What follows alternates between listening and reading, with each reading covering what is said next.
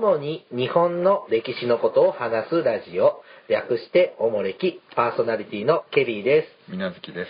はい、この番組はただの歴史好きの僕たちが毎回一つの歴史のテーマをもとに雑談する番組です。はい。なお、僕たちは専門家ではありませんので、内容に関してはご容赦ください。はい。はい、おもれき22回でございますね。さあ、あのね、みなずきさんは、歯は健康ですか？歯はね、健康です。本当？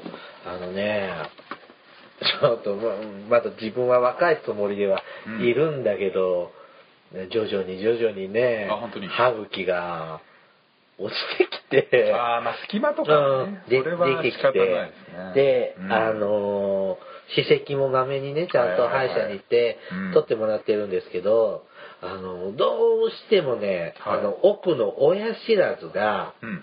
綺麗に磨けてないんだって。ほで生え方も中途半端なもんで、うん。掃除もしづらい。でこのまんま放っておいてもはい。虫歯にななるし、はい。もっと年を取ると取りにくくなっちゃうから、うん。なんかね顎の骨とかとくっついちゃうんだって。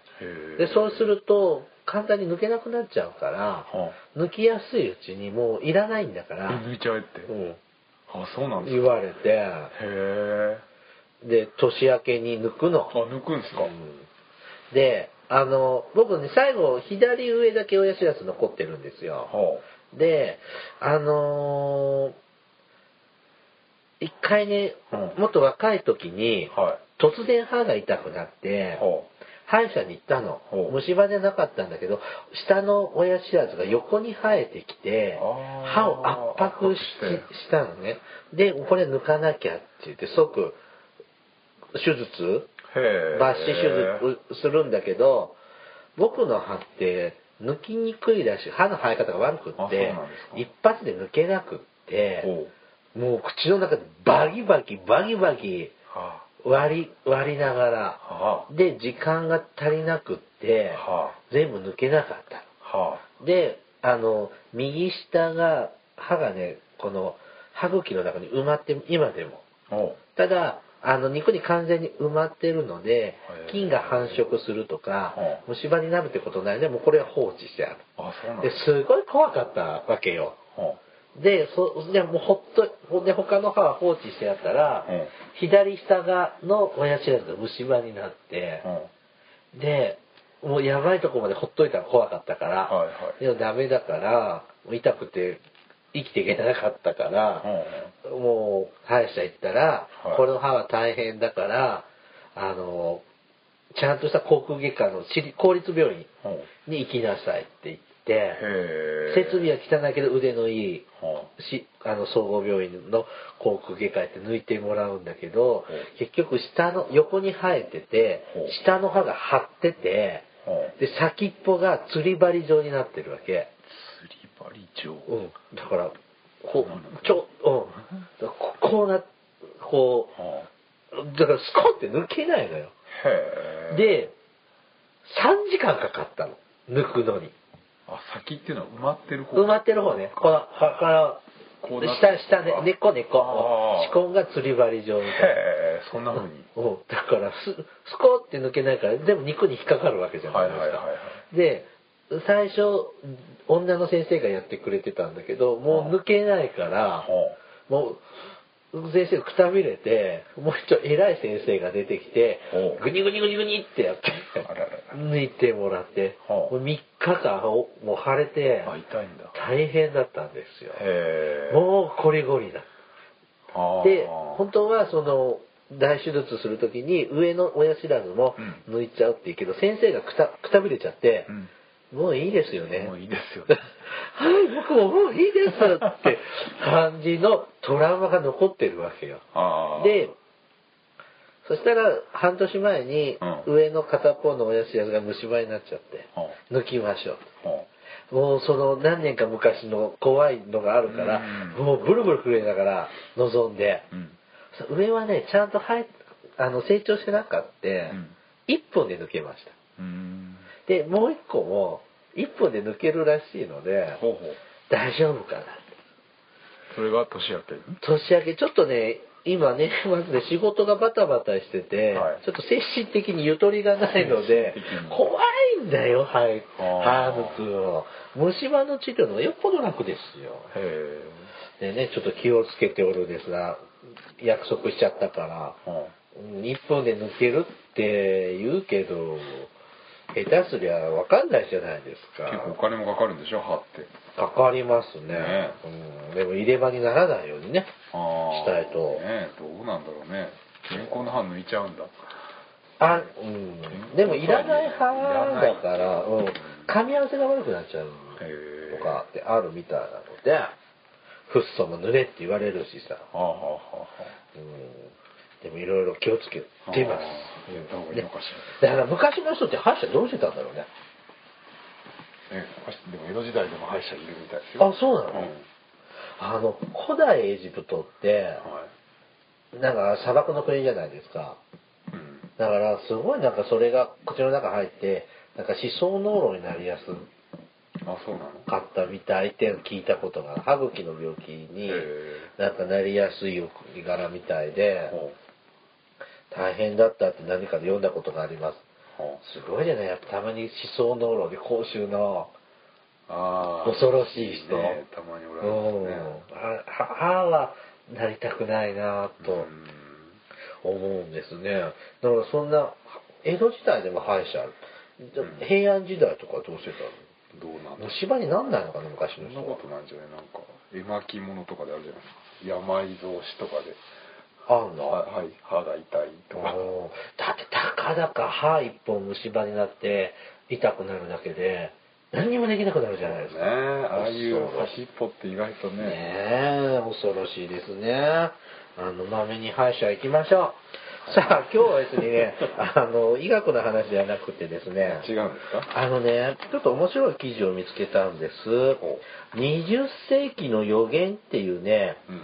えっ、と、明治34年、1901年の新聞記事なんです。うん。ちょうどミレニアムでいいの？世紀がそうか。20世紀になったんですよ。はい。お正月なんですね。そうですね。はいはい。その時の正月ね、1901年、明治34年の正月に20世紀を日本、日本では地球はうん。迎えて、20世紀ってどんな時代になるのかなっていう、はあはあのー、新聞記事があるんですよ。で、僕たちはその予言した世界で本当に生きているのか、うあもう終わったわけ終わったじゃない、もうそれ21世紀だから。終わったわけですね。うん。はい。だから、その約100年前の人が、今僕たちが生きてる時代ってほ、ど。んな時代って見えてたのか、見てたのかなっていうのを、ちょっと触れてみようと思います。半端な2013年。でも今年末だからね、もうこれ配信してる時は。はいはい。うん。ほら、ほら、だから僕たちが22世紀ってって思うし、子供の頃は世紀末だったでしょ、?20 世紀末だったでしょ？でもあの時って、こう21世紀ってって言ってもすごいどんなのになるかっていろいろうん。夢ってあったじゃないですか。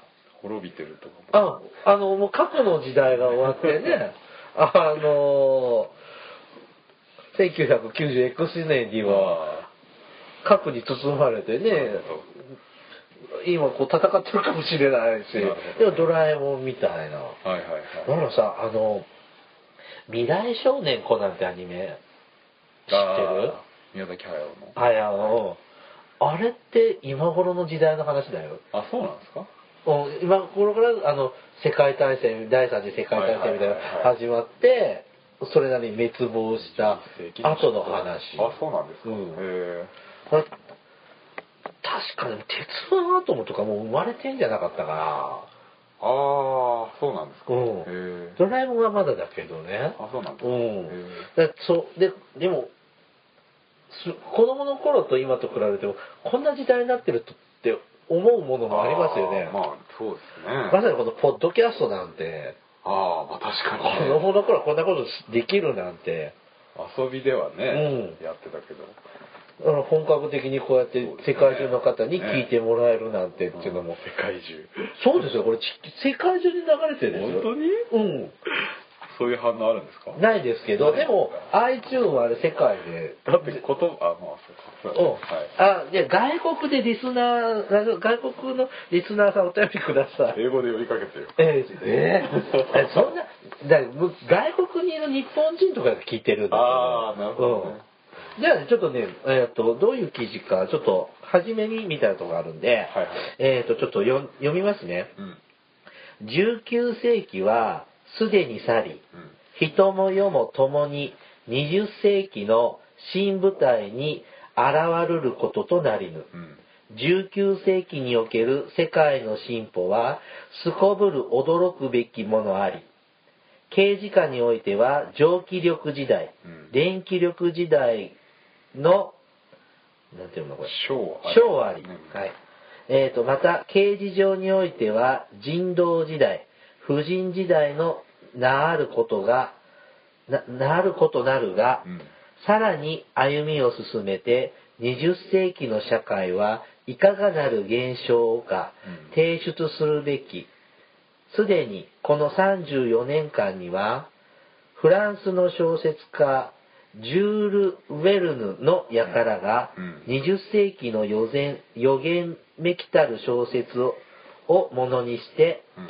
えー読者の喝采を博したることなるが、もし19世紀間の進歩の勢力にして、年とともにいよいよ増加せんか。うん。今日なお、不思議の、えーしわ、えー指紋？なんだこれ。だから惑わすに問題って書いてある。指紋中にあるもの、ようよう市議の領内に入りきたることなるべし。うん今やそのだ、その、お えこの大時期ですーか大時期の冒頭に立ちて、はるかに未来を予防するも、また心な、心、会ならず解ならずとせず、はい世界列強形式の変動は、まず察し起きて、うんようよようやく物質上の進歩に尽きて想像するに、てんてんてんてんと。うんすいません、あの、あ難しいね、明治の言葉。そうですねまあ、19世紀を終わが終わって、えっ、と、め20世紀に入りました。うんまあ、日本で言うと明治34年。うん。まあ、文明改革が始まって34年が経っておりますが、うん。ね、えっ、と、フランスでもちょっとそういう未来を予測するような、なな空想科学ものみたいなもんかな、ね。があったみたいですね。で、えっ、と、この冒頭の、え僕が読んだ下手な冒頭の、えっ、と、から、えっ、と、これからどういうのがあるかなって、うんいくつも上がっておりますので、具体的な具体的に、ねはい。今から114年前のみ、100 114年前に見た20世紀の姿ですね。まず1番。はい。えっ、と、無線電子及び電話。うんえーマルコニー氏発明の無線電信は一層進歩して、えーただに、電信のみならず、無線電話は世界諸国に連絡して、東京にあるものがうん、ロンドン、ニューヨークにある友人と自由に対話することをえべし、はい。国際電話できる。うんそうですね。それ普通じゃん。無線で。うん。うん。で昔はできなかったですよね。で、携帯電話が無線電話だから、うん。今で言うと携帯電話うんうん。だよね。うん有線電話は今使わないもんね。あんまり。ああそうですねほとんど携帯になっちゃったもんね。うん家もあの、僕んちもね、今普通のあの、有線の電話はいはい使ってますけど、はい電話かかってこないもんね。あそうですかうん。セールスの電話かかってくるよ。あーまあね結婚しませんかとか、ね保険に入りませんかとか、あ来るぐらいで。これは、まあ、現実に、ーまあそうですねなったもんですねうん当たってますねはい。なんか面白みがない。はい、2番目。うん遠距離の写真。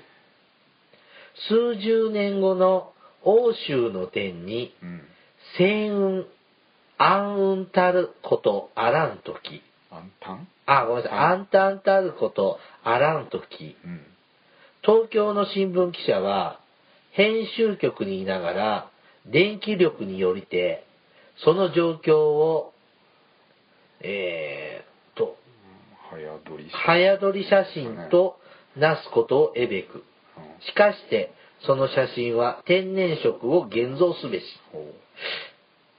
なんで、ファックスみたいなもん？メールで画像を送るってことかな。うんまあそうですねカラーの写真を送れる？でしょうね。電気力だって。うん電気で、まあ、メールって電気？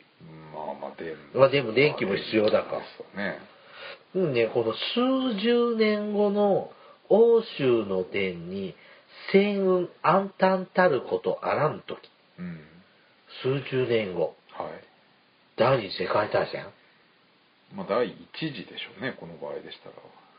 ヨーロッパの状況。が14年ですから、まあ、数十年、うん。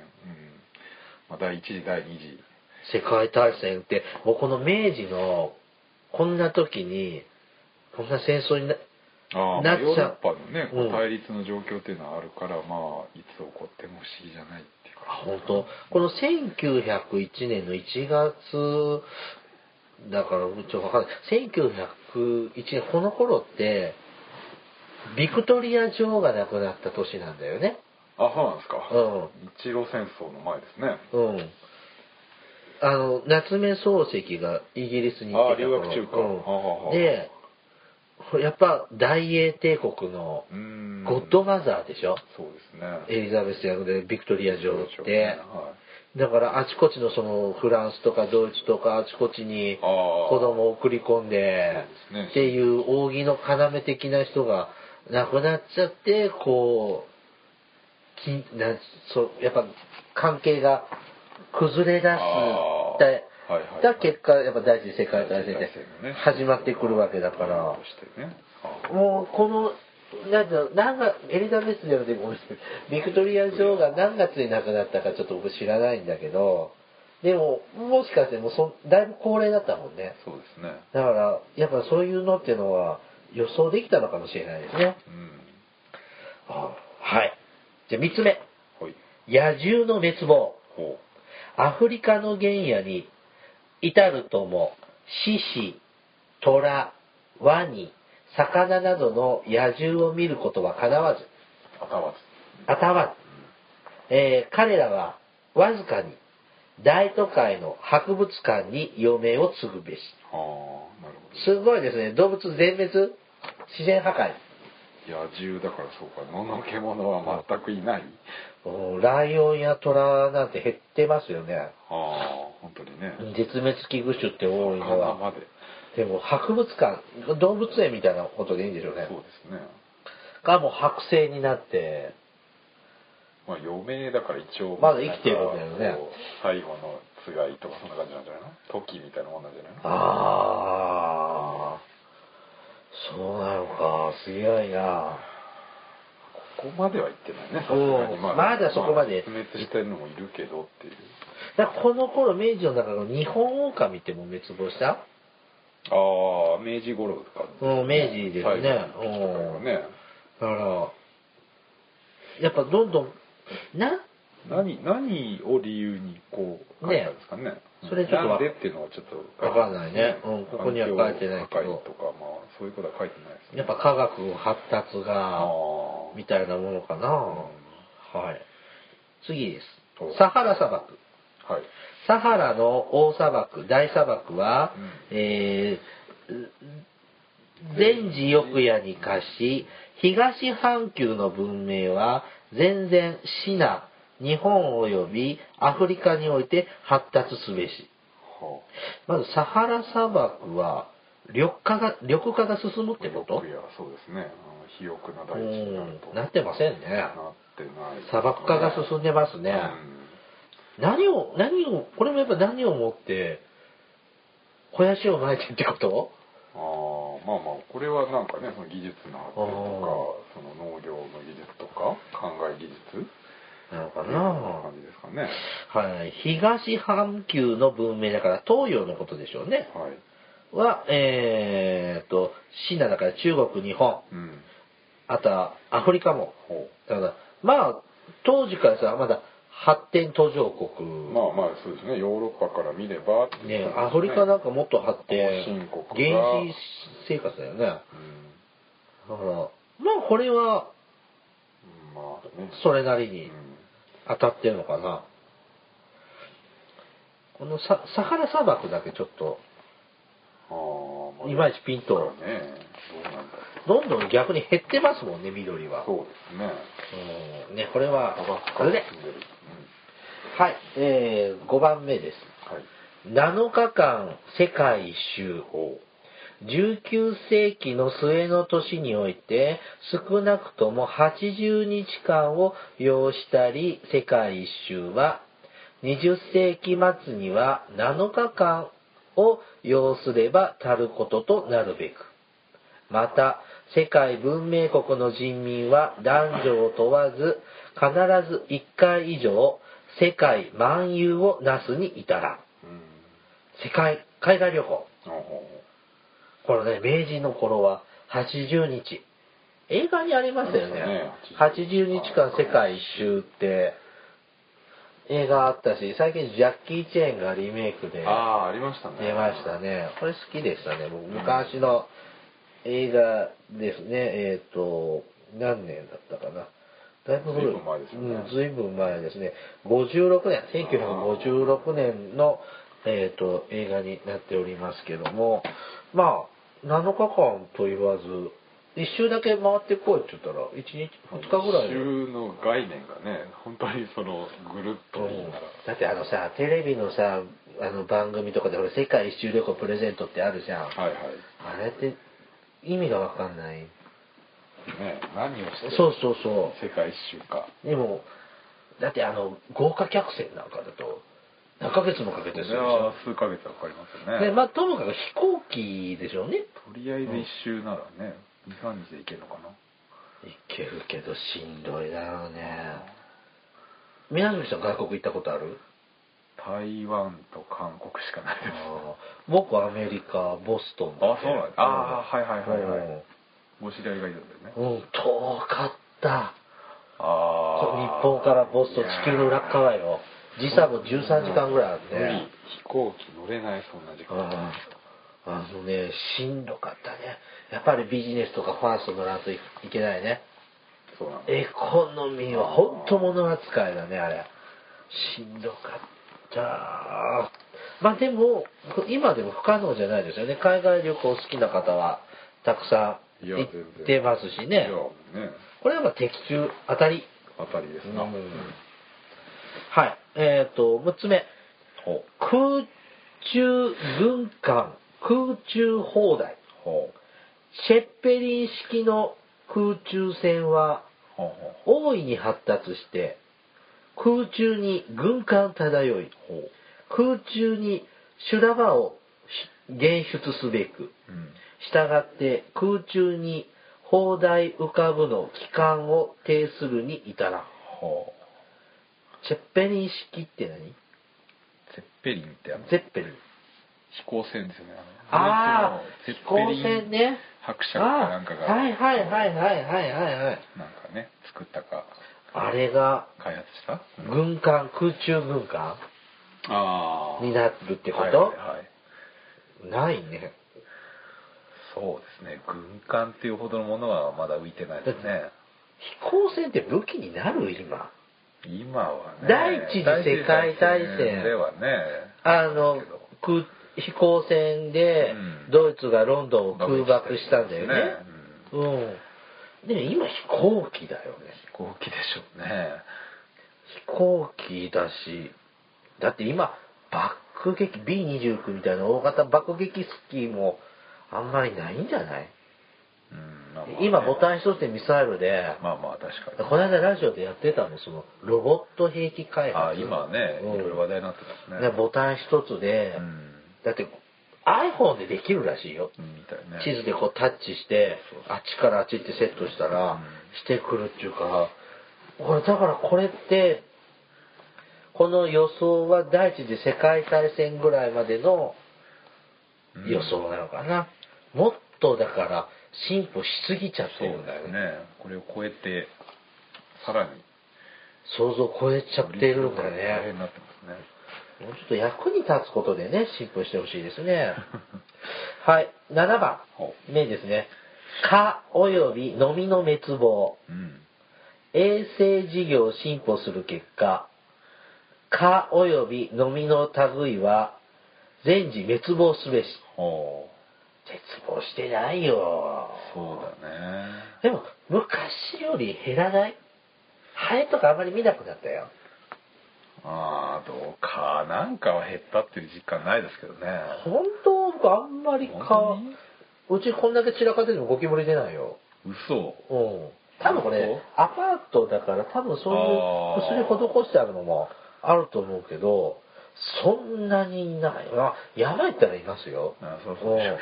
うん。でも都市化が進んだところはでも確かに衛生状態っていうのは良くなったからまあそれはまあうん、そういう意味では日本ではあながち外れではないのかな、まあ飲みとかはいないね。ダニはいるけどね。ダニはまあね。うん蚊はねほんと滅亡してもいいと思う。ここ僕虫基本ダメなんでトンボがいなくなっちゃうねだっ餌がないうんね。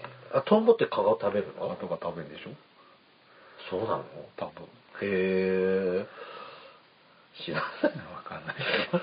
うんでも虫とか少ないけどね鳥まあ滅亡には至らないですね。でこの辺大胆だよね。今だったら蚊だって滅亡しちゃうとその生物の体系とかが崩れるから今はこういう予言はできないけど昔はやっぱ昔の人も早くいなくなってほしかったんだよ。まあまあね願望的な部分あるね。でしょうね。う。ん。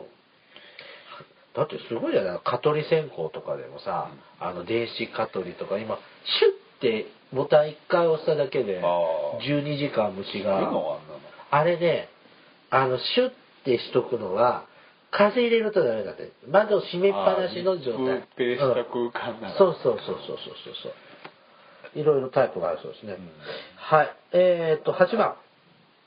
えーっと、初夏知らず暑さ寒さ知らずですね。はい新機器発明せられ、えー初夏を調和するために適宜の空気を送り出すことをえべし、うんアフリカの進歩も、えーっと、これなるべし。このためここのためなるべし。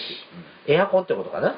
そうですね空気の調和ですかまさにエアコンディショナーですねえっ、と、自慢ですが、この、ケリースタジオは、うんエアコンがございません。比例棒はい。ひ、ひ、比例棒。嘘でしょないよ、見ておく。はい。あの、どうやってんの？え、うちわと扇風機。いやあと、アイスのあったら寝れるもん。ーやだよあの脇の汗とか嫌じゃないの？あじとってする感じとかあ、あんまり気になんないな。いやークーラーは絶対欲しいはい、あの、全然歩み寄れませんね、私たちね。はい、えーっと、9番目、植物と電気。うん電気力を持って野菜を成長することを得べく。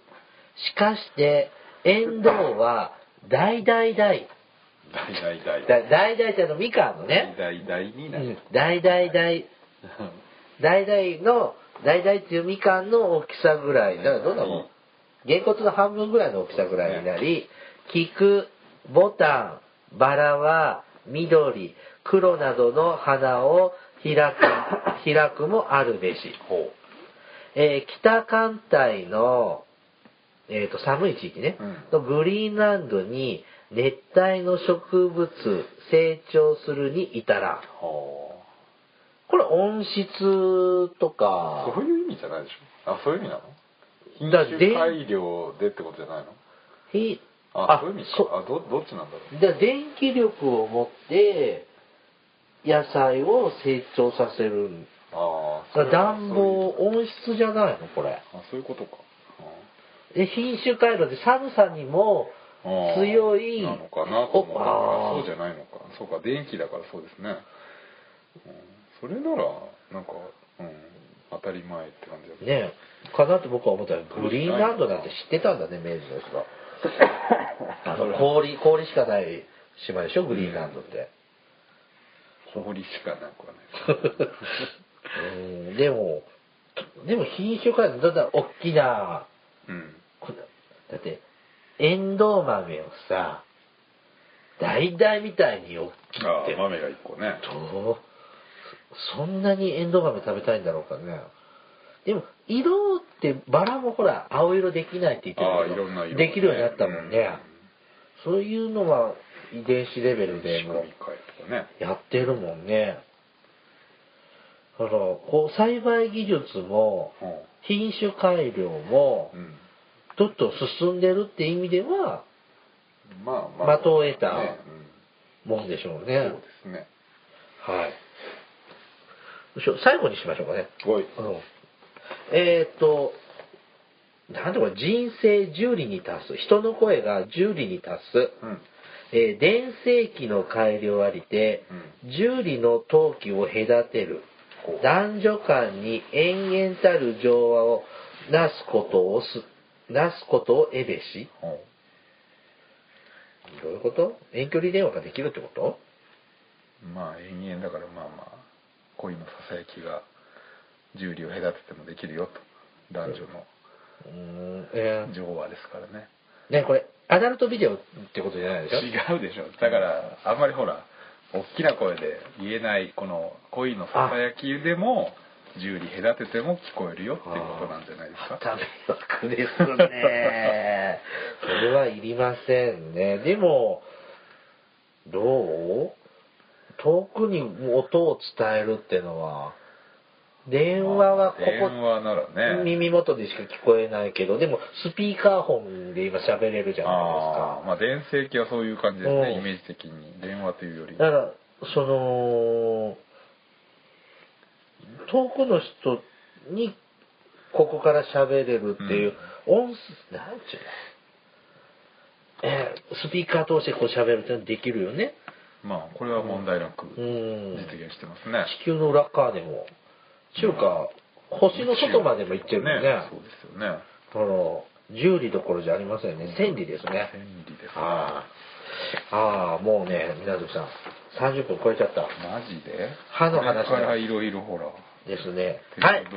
またやっちゃった。はい。あ。次回ですね。はい。あの ちょっと続きもんが。歯が長いんだよ歯が。だったら一生懸命聞いてくれたじゃん。あかなたが喋るから はい。おぼれきでは、リスナーの皆様からのお便りを募集しています。はいお便りテーマは、あの時代に来たいおすすめの歴史漫画、思い出の大河ドラマです。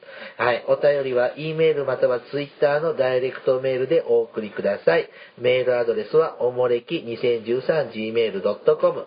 Twitter ID は、おもれき2013です。はいじゃあ、えっ、と、この続き次回やります。はいじゃあ、さよなら。さよなら